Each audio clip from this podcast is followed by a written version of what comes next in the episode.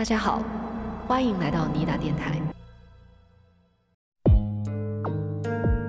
奇怪的是，这位绑匪并没有直接回答任何相关问题，而是告诉希尔达，有一封很重要的信，明天就会送到你们一家人的手上。当他走进那台车的时候，发现驾驶座的门还大大开着，而这是非常糟糕的局面，因为他不是为了钱，很有可能是为了满足自己内心变态的一面。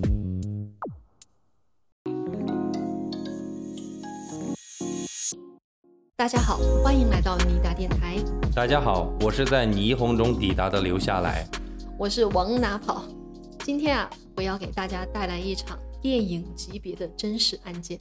当然哈，我们的求生欲很强的，任何暴力我们都是坚决反对，我们必须要先声明这一点。嗯，只是说，我觉得这整个的犯案以及破案的过程，特别像一部推理小说。你这个调起的有点高，不要待会儿拉垮了哈。但是我想说，我们其实之前在聊这个案件的题目的时候，我们其实想用“艺术”这个词，但是觉得太有点美化这个犯罪了。对对，所以我们起了一个比较中性的词，叫做叙事法。好，那我们就来一探究竟。案件是发生在美国南卡莱罗来纳州，这个城市也特别的有名，叫做 Lexington。嗯，莱克辛顿的枪声。对。所以也是一个适合拍电影的地方，对吧？嗯。我们把时间退回到一九八五年，那一年啊，我们的主人公叫做莎莉，她当年是满了十七岁，刚刚高中毕业。你想一下，高中毕业的女生，大好的前景就展现在你的面前，而莎莉也不例外，她兴致勃勃地跟自己的朋友在策划着接下来的一系列的活动，比如说。毕业舞会、毕业旅行等等，人生的新篇章即将展开了。然而祸福相依，这位少女怎么也没想到，恶魔即将来到她的身边。一九八五年五月三十一日，莎莉去参加了朋友举办的泳池派对。你知道，在那种场合，一群年轻人肯定是玩到了凌晨。对，莎莉呢，就开车到达家里的时候。那个时间段大概是凌晨四点，玩的真的够晚，哎，够嗨哈。此时啊，莎莉的父亲也还在家，没有睡着，等着自己的女儿归来。当他看到莎莉的车驶入了回家的车道的时候，因为我有看过他们家的那个图片，嗯，就是从外边开进他们房子的时候，那个车道还是有一点距离的，大概几百米的样子，有点长。但是呢，当他的父亲看到车子，开回了家的车道上的时候，整颗心也就放下来了。所以呢，他的父亲一边忙着手边的事情，一边等着女儿开门的声音。就这么等了大概有十分钟，莎莉的父亲这个时候就开始疑惑起来了：怎么女儿迟迟没有出现在家门口呢？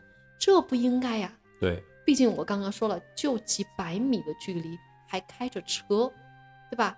所以他这么一边想着。就一边走到窗边，想要去看一看，他就朝女儿车辆驶入的方向看了一眼。此时，他看到了莎莉的车就停在家中油箱的旁边。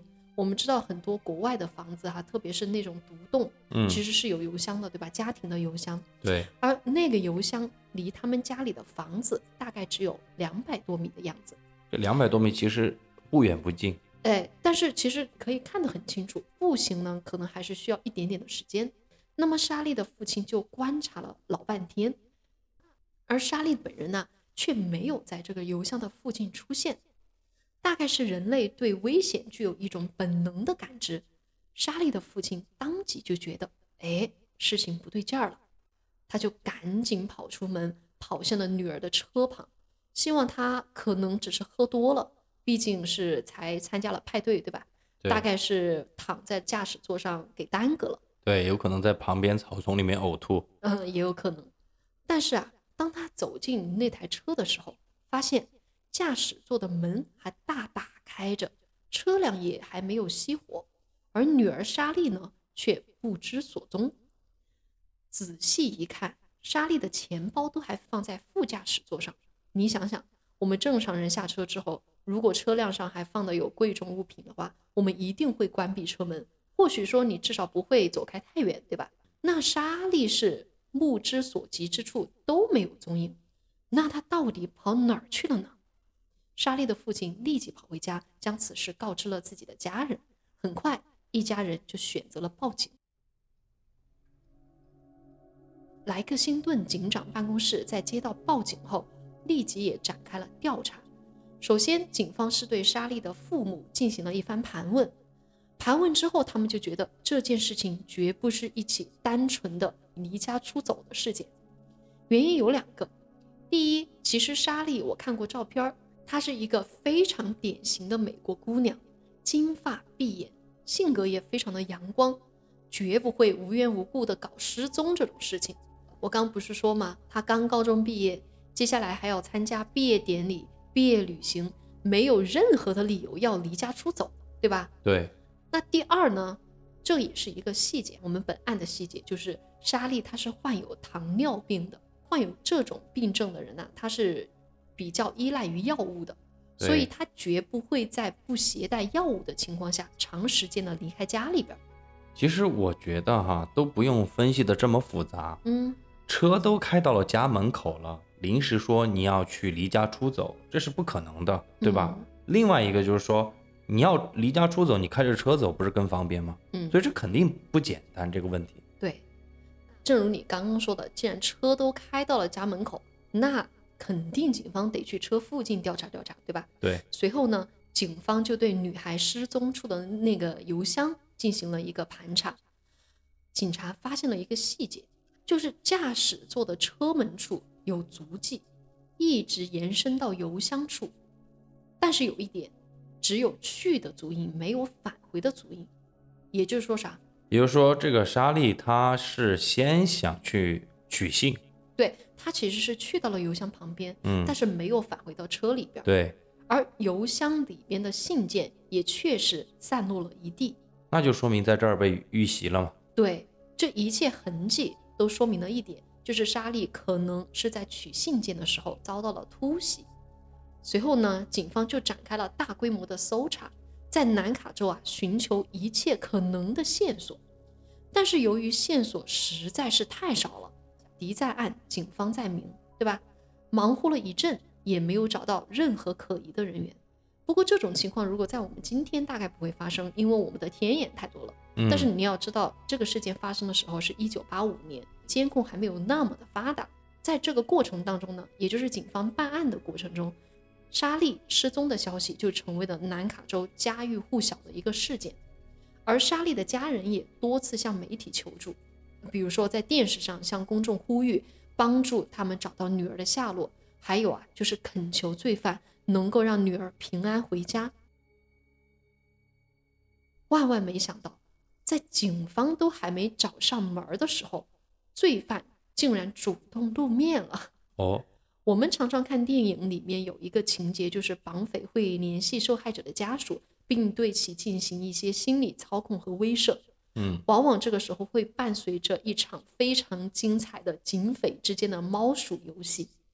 在这个案件中，这个情况竟然真实的发生了。哦，这就是为什么你开始说这是电影级别的案件。没错。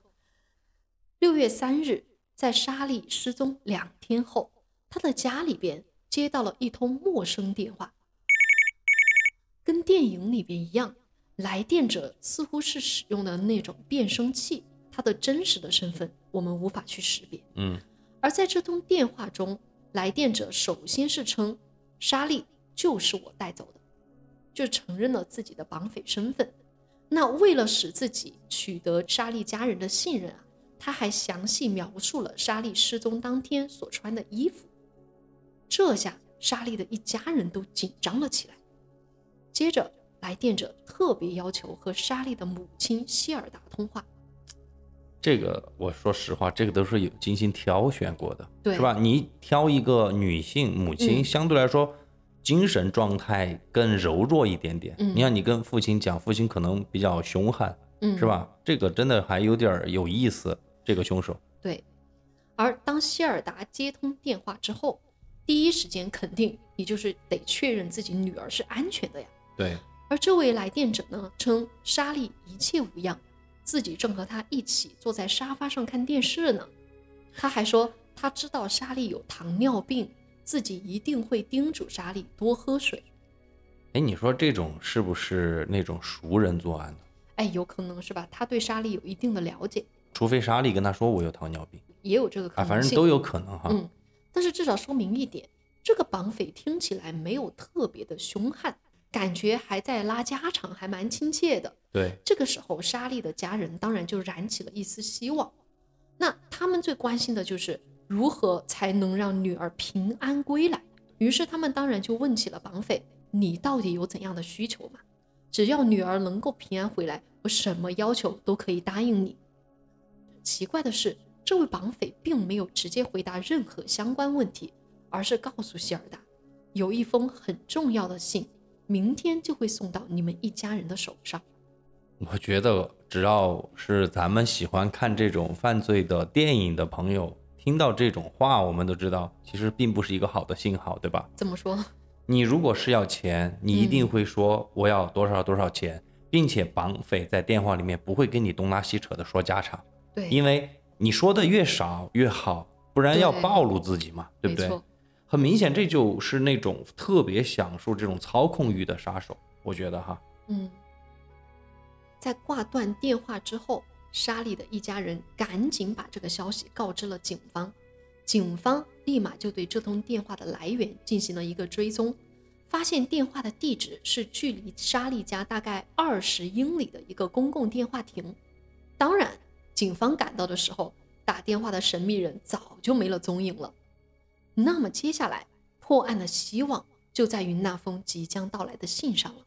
嗯，警方可等不了那封信寄到莎莉家，所以六月四日，警察迅速造访了莱克辛顿的邮局，希望啊可以在众多信件中发现写给莎莉一家人的可疑信件。结果还真被警方给找到了。嗯，其实按照常理哈，如果绑匪是想要钱，这封信可能是关于绑匪给受害人一家，呃，进行进一步的指示这样的相关内容，对吧？对，或者是告诉你你要把钱放在什么什么地方，要多少钱。当警方打开信件的时候，信上的内容却出乎所有人的意料。映入眼帘的是这么一个标题：“Last Will and Testament”，最后的遗愿和自白。还取了一个标题，你听我说，最后的遗愿，他一定不是绑匪的遗愿呢，肯定吗？当然是莎莉的遗愿，对吧？嗯，而没错，这个信一共有两页，内容也如题所示，确实就是莎莉亲笔写下的，给家人的一封绝笔。所以我在这里给各位听众分享一下信中的几个关键段落。第一个，我知道你们都很爱我，都会很想念我，但是只要你们一如既往的团结在一起，你们一定可以度过这次难关。第二个，请不要悲伤，只要你向善，只要你爱着上帝，一切都会好起来。这些话其实单独看来倒也没什么问题，是吧？但是你想想，这封信是莎莉最后的遗愿和自白，是不是读起来就像是莎莉在自己的最后时刻，仍旧出于宗教信仰，在鼓励自己的家人，请他们在面对自己离去的时候啊，不要那么的灰心丧气。但是我总感觉字可能是莎莉写的，嗯，但是那种字里行间的语气或者那种句法，怎么不像一个十七岁的女生的那种口吻呢？哦，是不是因为我的翻译带有一些翻译腔啊？啊，有这个可能。其实还蛮像十七岁的少女的，哦，就比如，说 I love you and I miss you all 这之类的嗯，啊，其实还蛮简单的。只不过他有一些话，可能就是因为本来莎莉就是有宗教信仰的嘛，哦，可能他会引用一些，比如说圣经里面的一些话，所以听起来好像有点文绉绉的我觉得就是很成熟，啊。就是你面对死亡，一个十七岁的孩子啊特别的沉着冷静。如果从这个角度上来看的话，我觉得也有可能是，呃，受到了凶手的某些指示。那我们接着来看哈，除此之外，警方发现了这个信里面一个非常令人恐惧的细节，就是莎莉在信中提到，在她的葬礼上一定要使用封闭式的棺材。这个什么意思呢？提到棺材，其实就大事不妙了。对啊、而且为什么一定要封闭式的棺材呢？大家都知道哈，西方的葬礼上，棺材其实是有可能是开棺式的。这样的话，家人和朋友都会去跟死者最后送一束花，给他最后的仪容好好的告个别。嗯，封闭式的棺材用在什么地方？用在那种就是遗体没法见人了。对，主要就是用在遗体因为一些特殊的原因，比如说意外啊，或者是疾病啊，不太方便展现在公众面前。哎呦，所以，哎，所以从这个角度上来说，莎莉仿佛是知道自己的遗体会受到损伤，所以不便见人，对吧？从这个角度上来推测的话，他是不是已经预知了自己确实会死亡？这封信到底是不是说明莎莉知道自己会遭遇不测呢？而绑匪如果真的想要加害于莎莉，又为什么让她写这样一封遗书寄回来呢？怀着这样的疑惑，警方对这封信也进行了检测，希望可以从信纸上找到绑匪的相关线索，但是啊，却什么都没找到。警方就认为，既然绑匪打来了电话，提醒莎莉家人收信件，那么他有可能还会继续打电话的。现在要做的大概就是静等绑匪主动联系莎莉的家人。对，果然，就在拿到信件的当天，莎莉的家人再次收到了绑匪的电话。绑匪这个时候询问莎莉的母亲希尔达说：“你有没有收到信件? Uh, yes, I have.？” 在得知收到信件之后，他说了这么一句话：“他说，你现在该相信我说的话了吧？Do you believe me now? 感觉一切尽在操控，是不是？”对，而谢尔达，我觉得也特别的聪明。他说自己不确定能否相信对方，除非可以和莎莉说一句话。Well, I'm not really sure I believe you because I haven't had any word from Sherry. And I need to know that Sherry is well. 我觉得这个也算是常规操作了，对吧？给人质通话，以确保他的安全。我觉得这个也是可能警方教了他母亲一下。有可能。所以希尔达就说：“我想要知道我的女儿究竟是生是死。”而绑匪说：“你会在两到三天内知道的。” You'll know in two or three days. 嗯，这个话其实就是有点儿不好的事情会发生了。对，为什么要等两到三天呢？两到三天之后又会发生什么呢？莎莉的母亲同样问出了这个问题，Why two or three days? 但是绑匪回避了这个问题，只是说让警察停止对他的搜捕，随后就主动挂断了电话。就这样，面对这个两到三天的期限，警方的压力也是越来越大。按照绑匪的说法，两到三天内，他可能就会对莎莉实施犯罪。如果不尽快解救人质的话，后果将不堪设想。警方于是加大了在南卡州的搜捕力度，同时啊，不断的研究电话录音，因为这些录音是他们仅有的这些线索了。而从录音中，警方也认为绑匪是非常沉着冷静的，像在玩游戏一样操纵着整个局势。没想到这个绑匪还没完，他继续挑衅着警方。就在当天晚上，他再次打来电话，但这一次，他说出了一句让人匪夷所思的话。什么？他告诉希尔达，他说：“我想告诉你一件事，莎莉现在成为了我的一部分，从肉体上、精神上、情感上、心理上，都成为了我的一部分。”这真的让我想起了谁，你知道吗？谁？《沉默的羔羊》里面的那个水牛比尔，他把女孩的皮剥掉，变成自己的皮肤，也是绑架女孩，然后把她杀害的这样的一个电影。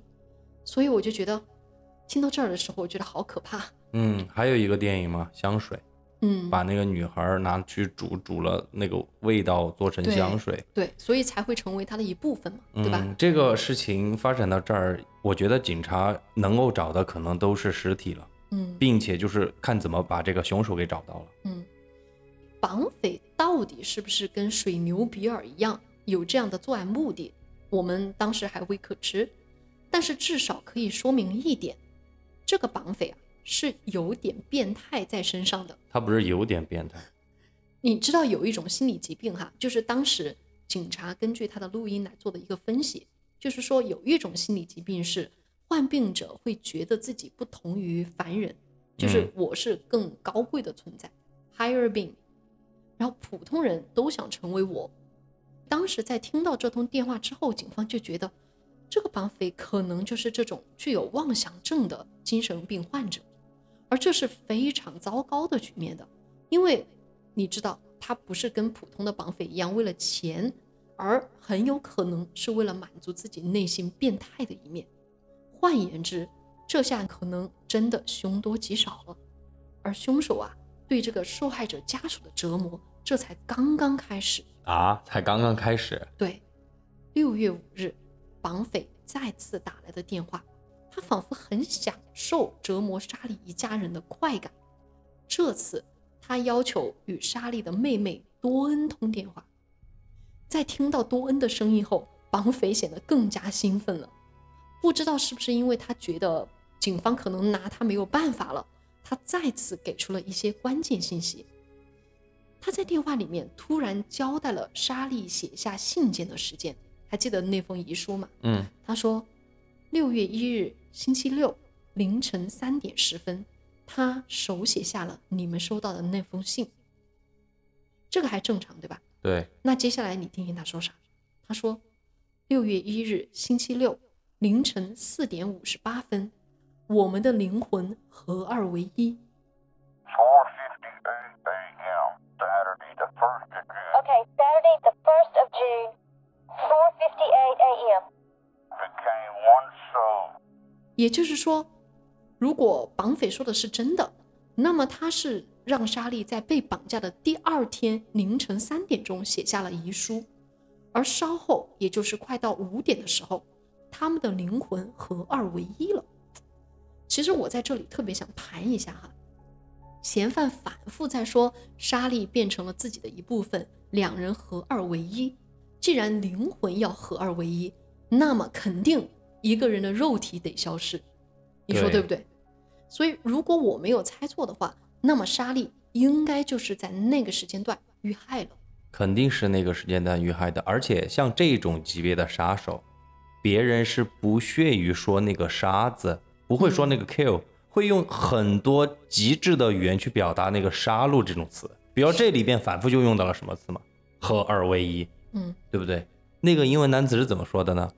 ，Our souls become one。你看嘛，所以这就是杀手的叙事法，对这就点题了。你点题了，那么莎莉的家人在此时啊，还不断的询问，所谓的灵魂合二为一究竟是什么意思？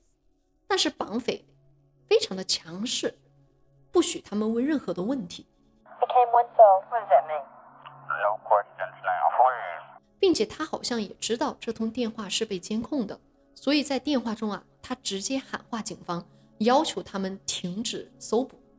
而在挂断电话之前的那一刻，绑匪又说了那么两句神叨叨的话，也非常让人毛骨悚然。他说：“我们永远爱你们，也会永远想念你们。”熟悉吗？熟悉。这是谁的口吻啊？我们永远爱你，我们永远想念你。我们指的就是莎莉，他和莎莉，对吧？Do not kill my daughter, please. I mean, please. Love and miss y'all. Get good rest tonight. Goodbye. Wait a minute. 也就是说，这个时候，绑匪真的觉得自己从某种程度上已经变成了莎莉。对，合二为一了，对，而你觉得绑匪会就此收手吗？肯定不会啊。并没有。在当天下午时分，他又拨通了莎莉父母的电话。嗯，从这次电话之后，他每一次电话都会给多一点的关键信息。在这通电话里面，他给的信息是：“请你听清楚，你要上某某高速公路。”这里的某某其实他是有说具体的公路哈，我在这儿就把它省掉。你上某条高速公路，驶出某出口，再走一点五英里，在看到路标后右转，你会看到一栋小屋。再走大概四百米，你会看到一栋白色建筑，再向左转到后院处。起来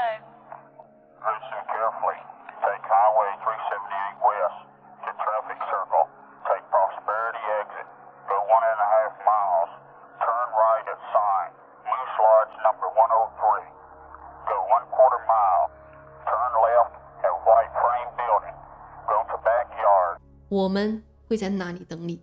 上帝选择了我们。We're waiting. God chose us. 这不用说了呀，对啊，你到那儿去只可能发现莎莉的尸体啊，嗯，而且你看他说话的那种方式，好精确，好精确，对是吧？就好像他丈量过一样。对，就是非常的有计划的一个杀手。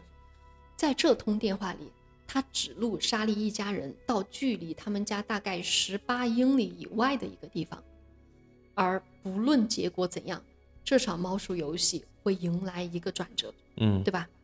而当警方遵循绑匪的指引来到了那个地方的时候，躺在后院的不是别的，正是你刚刚的猜测，莎莉的尸体。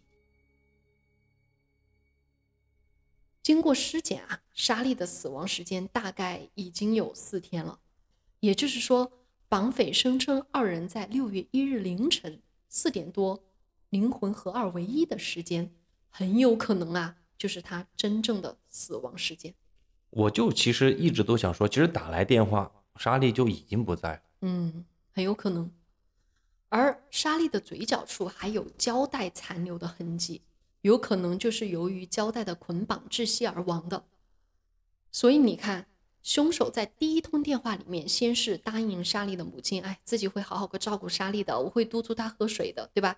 给莎莉的家人希望。但其实第二天就把莎莉给杀了。嗯，而且在这其中，他明明知道莎莉已经死了，却还是不断打电话给莎莉的家人，享受这份操纵感。他也非常的聪明，因为尸体暴露了四天后，有很多的证据，甚至连具体的死亡原因，其实根本都无法精确的判断出来。对，而且他不是那种那种说要把人给分尸了呀，这些是吧？这个杀手真的到此为止都是所有的东西都是在他计划之中。就像你刚刚说的，我我都还没有想到这一点，就是他为什么故意要兜这么大一个圈子，就是因为他要等四天，让警察找不到蛛丝马迹。没错。而这下尸体就摆在了面前，压力就来到了警方这边。而警方除了那封遗书，除了几通通话记录之外，其实并没有其他有价值的线索。于是啊，警方就只能着手于手上的证据。他们首先分析了一下电话录音，在电话中啊，凶手和莎莉家人的对话偶尔会出现一些重复的语句，也就是说，当这个凶手说出一句话之后，莎莉的家人的回应也许不在这个凶手的预计范围之内，哦，明白了。然后这个时候他又会重复说之前的语句，所以听起来好像是事前准备好了的稿件，在照着稿件读，一切都是按照他的计划要有条不紊的进行。因此啊，警方就对这个凶手进行了刻画，认为他极有可能是有精神问题的组织型杀手，不是那个激情犯罪型杀手，而且他的年龄应该不大，智商非常高，很有可能啊，在日常生活中是极其不惹眼的一个人。更引起警方警惕的是，这种组织型杀手，如果你不尽快将其逮捕归案的话，他很可能会再次犯下凶案。对这种人，一般后面就会变成连环杀手，嗯，而且还是那种神经质的连环杀手。因为犯罪对于他们来说，我们一直说是一种艺术，而他们觉得自己在创作一种作品。对。而警方的疑虑啊，并不是毫无道理的。在接下来的时间里，凶手仿佛跟莎莉的家人玩上瘾了，他时不时就会给莎莉的妹妹多恩通电话，在通电话中，他会展现自己不同的人格。有些时候啊，是向多恩忏悔；有些时候说，哎，自己真的有罪，想要去自首；有时又会给多恩详细描述自己杀害莎莉的各种细节。比如说，我在这里给大家说一个细节，在有一次跟多恩的电话里边，凶手就提到，他说，其实第一天晚上的时候，我确实没有杀你姐姐，我俩确实坐在沙发上在看电视。后来我要杀她的时候，我说你自己选择一个死亡的方式吧。是莎莉自己选择窒息而死，于是嗯他才采用交代的方式让莎莉死亡。我觉得这个是非常残忍的，就是在死之前让你自己选择你怎么样来死。对，所以这个凶手他就是想看到自己能够主宰你死亡的这一刻。就这么过了一段时间啊，由于警方一直未能获取凶手的任何消息，凶手这时觉得自己可能战无不胜了。我刚刚不是说过吗？警方分析过他是有那种妄想症的这种精神病患者，他觉得自己高人一等。那此时啊，他简直就是有点得意忘形了。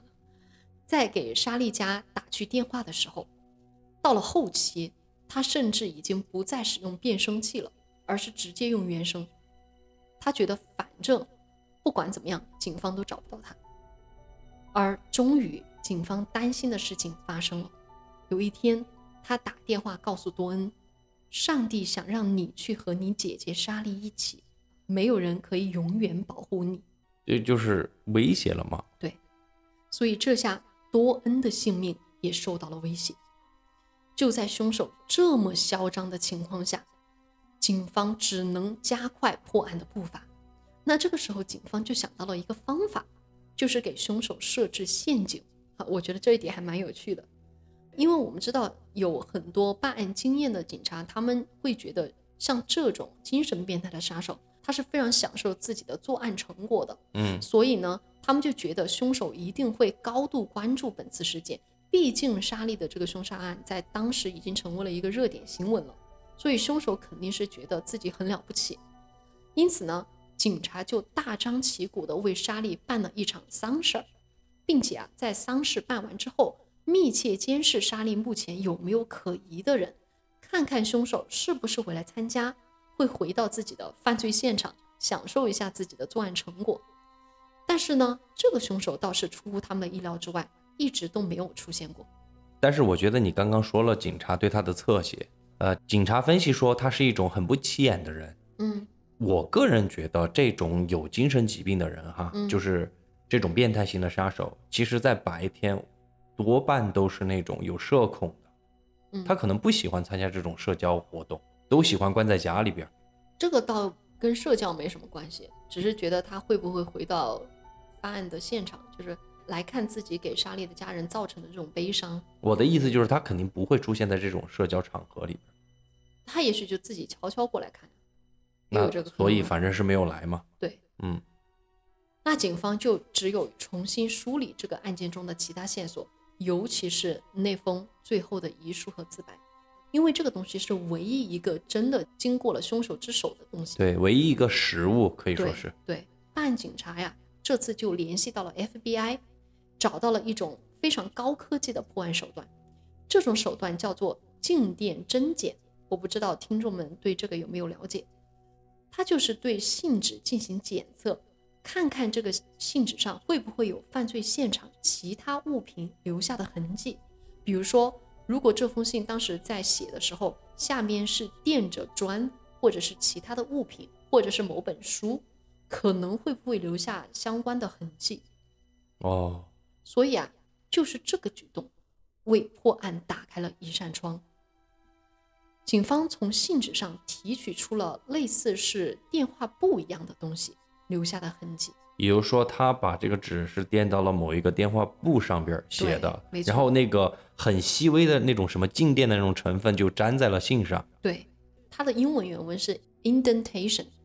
indentation 就是比如说你在床上睡觉的时候，你在枕头上留下的 indentation。哦，我明白，就就是是你睡觉压住的那个痕迹。对对对，嗯所以啊，提取的这个压痕这个线索有多重要，有多清晰呢？警方甚至可以看到电话簿上记载的其中一串电话号码被印了上去。这么牛逼的科技啊！对一九八五年，对，而那串号码除了有一个数字不太清楚之外，其他的数字都是非常清晰可见的。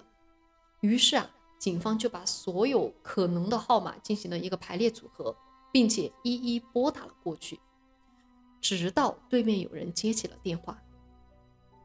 接电话的是一位年轻的男人，而当被问到他是不是跟南卡州有什么关系的时候，这位男士说，他的父母爱丽丝和沙伦就住在那里。当然，你说住在南卡州哈，还不足以引起警方的注意。最关键的是，这对夫妇就住在距离莎莉家大概十五公里以外的地方。嗯，哎，警方这自然而然就赶到了爱丽丝和沙伦的家里进行调查，对吧？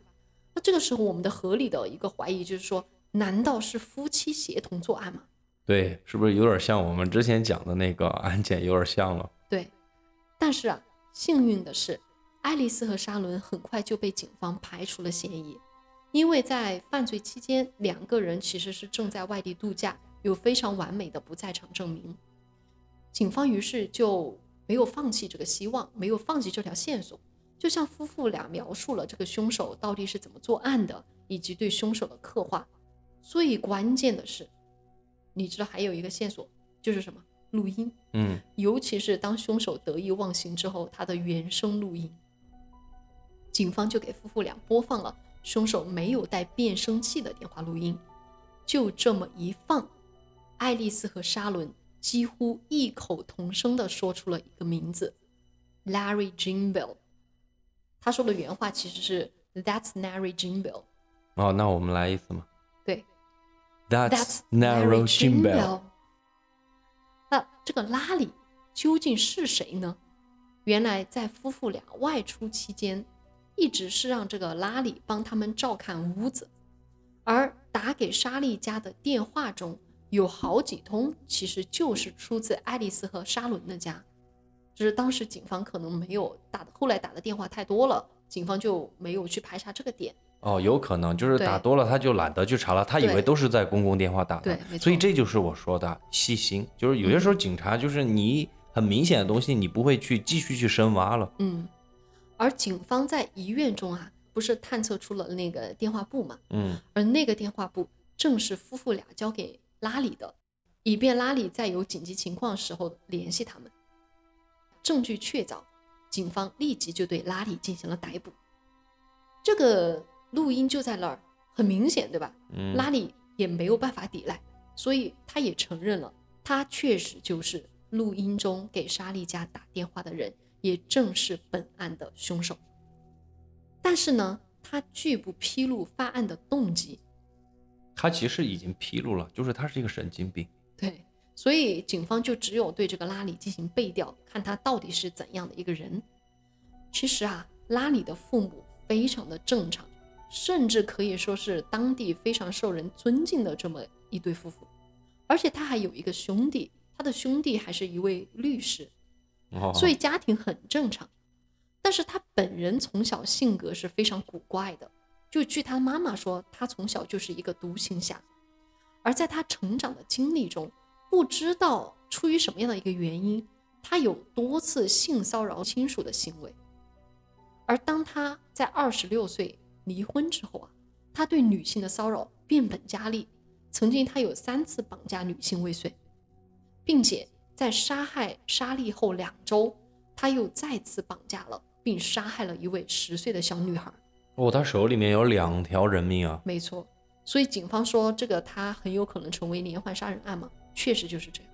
我跟你说，这个东西其实又得说到我们之前聊的这个话题了。你说别人这个家庭又是很正常的，对，是吧？这个就是又是天生的呢，还是后天形成的呢？，真啊这个到底是说不清楚。对啊，这个到底是 nature 还是 nurture 呢？而他的父母其实知道他本人的精神是有一点点问题的，但是他的母亲说过这么一句话，就是说我们一直把他当做一个正常的孩子来接纳他，所以，哎，这个就很难说到底是什么样的一个原因，对吧？那我接下来就给你说一下这个拉里啊，他的精神状态到底是怎么样的。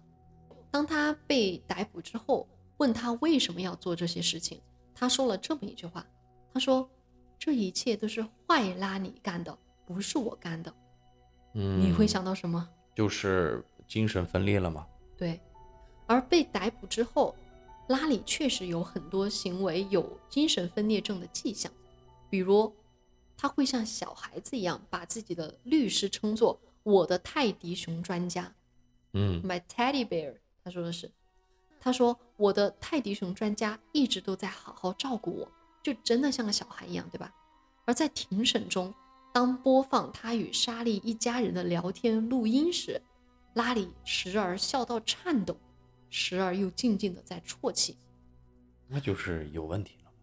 而更恶心的是啊，在监狱中，他常常玩弄自己的粪便、喝自己的小便等等，喝就看起来真的是精神很不正常的人。可是啊，我们刚刚说，其实到底精神有没有问题，这个其实是会影响你最后对你的裁决的，对吧？。对，心理学家也专门对拉里进行了专业的测试和分析，他就认为拉里这一切都仅仅是表演而已。哦，他觉得他不是有对，就是经经过专业的分析，他觉得他压根儿就没疯，而是一个具有虐待倾向的变态而已。而且警方就觉得，在他和莎莉家人对话的过程中，明显可以看出他就是享受这一切。比如说，他会恐吓他们，给他们希望，然后又粉碎这种希望，乐此不疲，周而复始，就是享受着不断折磨他人的快感，尤其是折磨年轻女性的快感。到最后，拉里还是被判处了死刑。南卡州其实是有死刑的嘛，最后拉里就是被送上了电椅，这也算是他应得的了。我觉得这个案件哈好正啊，嗯就是警察也挺努力的，嗯，然后这个分析师哈，这个精神分析师他也很正，真的是把这个人送上了死刑。对，我们不说对不对，反正我是觉得没有像我们以前盘那些案件，这里的警察第一时间就出警了，嗯然后所有的办案侦破都尽了他们的全力，对，没错。但是我更想说的是，你有没有想到哪部电影呢？就两部电影啊，就是我们非常熟悉的两部电影啊。第一部是美国的嘛，嗯，《一级恐惧》，对，爱德华诺顿在里边也是饰演一个其实是没有精神疾病，但是他装作自己有精神疾病，最后逃脱了法律制裁的这么一个人。多少人喜欢爱德华诺顿，就是他的这部第一部电影啊，封神的电影。而且我告诉你，嗯，我们这个案件里面的这个拉里，我们会把他的照片给剖到我们的简介里边儿，嗯。然后听众们可以看一下，他跟那个爱德华诺顿还长得颇有几分神似，那这个案件是不是就是《一级恐惧》的原版这个倒不是，不是啊，因为《一级恐惧》是一九九六年拍的，我非常喜欢那部电影。那部电影其实一开始我是没有看懂的，完全是当做悬疑片去看。嗯后来好几年之后，我重新看了之后，我才体会到了里边的那种演技上的不同，以及它背后所阐述的东西。但是那个电影和今天咱们要聊的内容不一样哈，因为那个是讲正义啊，对是吧？那些法庭上的正义上的一些东西。除此之外啊，还有部电影是我在讲这个案件的时候头脑中频频出现的，就是叫做《那家伙的声音》。嗯，《The Voice of Murder》，对，不知道大家看过没有？是韩国的一部电影。我相信应该喜欢听咱们节目的听友都会看过那个电影。而那个电影就是确实是改编于韩国的真实的案件，对，确实就是凶手在绑架了人质之后，不断的给人质的家人打电话，对其进行心理的恐吓，而最后的结局也是你不要透露结局。啊对，我们就不透露结局了哈，就是听众们你们自己感兴趣可以去看一下。嗯但是我要说一点，我觉得这个不算剧透吧。这个电影的最后很令我震撼的就是，他在电影里面真的放了一段当年这个凶手跟受害者家人通话的真实的录音，放在这个电影的结尾。我印象之中好像还说了一句话，就是如果你熟悉，还配了一段字，就是说如果你熟悉这个声音，请给谁谁打电话，因为我们永远不会放弃，对，是吧？就是我觉得特别震撼，因为就跟《杀人回忆》一样，在这个电影完了之后，也是最后呃的死亡凝视，我相信大家都有这个感觉，给我带来的特别大的震撼。我就觉得真实的电影，这个电影还有这样的一个作用，除了再现当年的真实的案件之外，还有一种震慑人心的作用，就是给犯罪的人一些威慑，好像正义永远不会迟到一样。嗯，而且说实话，我现在看恐怖片，我都反复说过，一般的恐怖片我是不怕的，嗯因为我觉得不是真的。嗯然后我老是去看那个化妆化的好不好，嗯有点变态，反而吓到我的电影是韩国拍的这两部电影。对因为它太真实了，我就觉得有可能就发生在我的身边。对，就是比较的写实主义。嗯，嗯，这就是为什么我今天说我的这个案件是一个电影级别的案件。嗯啊，希望听众们能够喜欢。呃，我们今天就聊到这儿吧。OK，在节目结束之前，我们是还是简单说一下我们更新的时间，啊、因为每次都被追着问。嗯，我们节目的固定更新时间是每周的星期五，然后呢，星期一会随机更新。我觉得这么说应该说，星期五以外的时间随机更新。对，主要是取决于我们上班狗有没有多余的时间了。对啊，所以非常感谢各位听众的支持还有等待。对，那我们今天的节目就录到这儿，好好吧，那下期见，下期见，拜拜。拜拜。